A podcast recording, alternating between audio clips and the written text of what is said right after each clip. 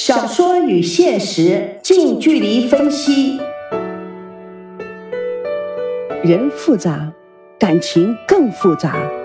用《蜜月佳佳》这本婚恋小说来准确的分析婚姻、恋爱、男女关系更深层的心理因素。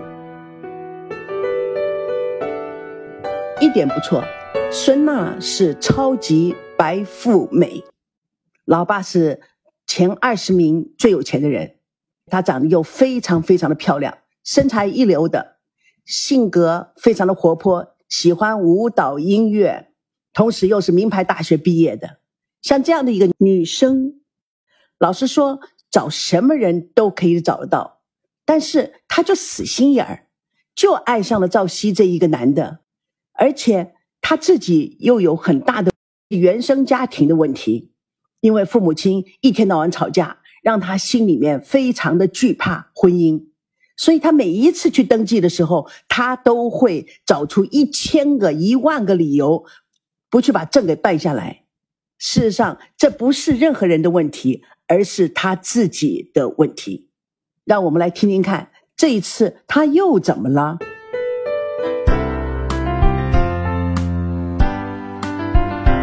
在婚姻登记处门外站着一排参差不齐的队伍，有年轻的、中年的、年长的，无论是什么年龄，他们都是双双对对。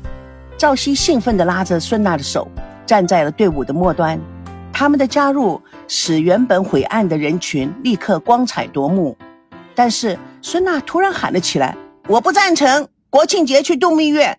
国庆节哪哪都是人。”周围的人投去疑惑的眼光，赵熙有些尴尬，继续试图说服孙娜：“国庆结婚不挺好的吗？双喜临门，普天同庆啊！”孙娜闻言更加生气，很没有修养的大叫着：“赵熙，你的脑子是不是进水了？哎，我问你，你现在是水涨船高了是吗？成功了是不是？瞧不起我了是不是？”赵熙被孙娜说的一头雾水：“哎，你在说什么？”孙娜使出女人的看家本领，声东击西。你不要以为你现在混得很好，就把我萝卜不当菜了。赵熙一脸的无辜。你今天是怎么回事啊？你怎么会这么样想呢？孙娜盯着赵熙，从头打量到脚跟，一副不屑的表情。赵熙的内心是怎么想的呢？这样可以算是百分之八十完美的女孩，每一个人羡慕她。又很难琢磨的一个女孩，同时非常难掌握她情绪的，她应该怎么办呢？她心里面有一个想法：现在竞争有多激烈，要是一不小心丢了工作、没了钱、结了婚、生了孩子，那有多苦啊！那现在你也要开始体验普通人的生活方式了。在朝夕认为，一个人长大后就要真正的面对这个世界。缩小范围的说，就是要面对每一个人的周边社会，这个社会就是真正的人生。就算孙娜也一样，在象牙塔中的童话故事，应该随着年龄而逐渐脱离。他已经有了计划，要帮助孙娜进入人间。孙娜看他似乎不重视他的抗议，为什么我要体验普通人的生活方式？这有什么不好？你所有的一切都是你自己的。当你自己赚钱、自己花的时候，你才知道钱的真正价值。孙娜有气，跟赵熙使不出来，他更是火大。钱钱钱！现在你跟我老爸有什么分别？哼！哦，是有分别。我老爸谈钱钱钱，他赚的是大钱。你呢？谈钱钱钱就想省小钱。赵熙有点惊讶，孙娜这样想，你这样贬我有意思吗？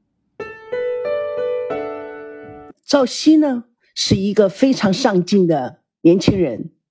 他现在刚升为事业部部长，同时他要带领一个三年计划。婚姻对他来讲，在这个节骨眼上还不是最重要的。而且他实在是搞不定孙娜，他也不知道孙娜是不是会真的跟他结婚，因为孙娜的变化性太大了。男生和女生在吵架的时候。什么恶毒的话都说得出来。吵架的时候，最大的目的就刺伤一个人的灵魂深处。我什么时候贬你了？我问你，你想赚钱，为什么不到我老爸公司上班？那多轻松啊！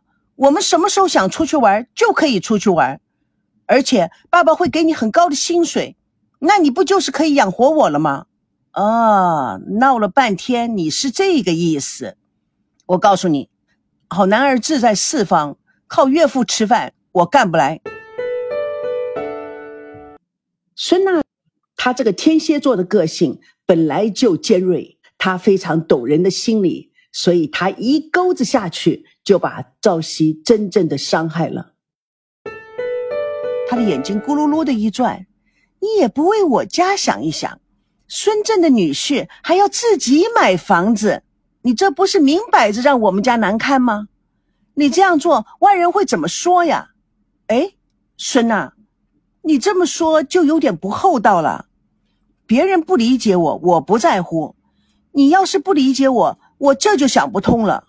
我所做的这一切，你不是一直很支持吗？我支持你，哼，我只是不想伤你的自尊心罢了。我真不明白，你放着好日子不过，非要把自己搞得水深火热的。老实说，跟着你，我算倒霉了。赵熙再有风度也受不了，语气也有点僵。你今天是怎么回事啊？孙娜更是不甘示弱，以前被你的花言巧语给骗了，现在啊，终于清醒了。赵熙非常的伤心。其实这么多年来，他对他的容忍。并不是因为孙娜家里面有钱，而是他真正的全心全意爱上这女生。你不是最佩服王曼吗？那就给王曼打电话吧，我倒要看看你口中那个懂事乖巧的王曼小姐，她对这件事情是什么看法？哎呀，不要那么幼稚，行不行？我幼稚？哼，你虚伪！孙娜从包里掏出了手机。立刻打电话给他的闺中密友王曼。你要知道王曼怎么跟他说的，那我们就听下一集的小说与现实近距离分析。闺中密友恶搞反间计，让我们听听看剧中人的心理状况以及他们之间的关系。或者会跟你某些地方吻合，是不是？OK，咱们下期见。亲爱的朋友，不要忘记点赞、收藏、订阅，非常感谢你长期的支持与鼓励。蜜月佳佳为爱而歌。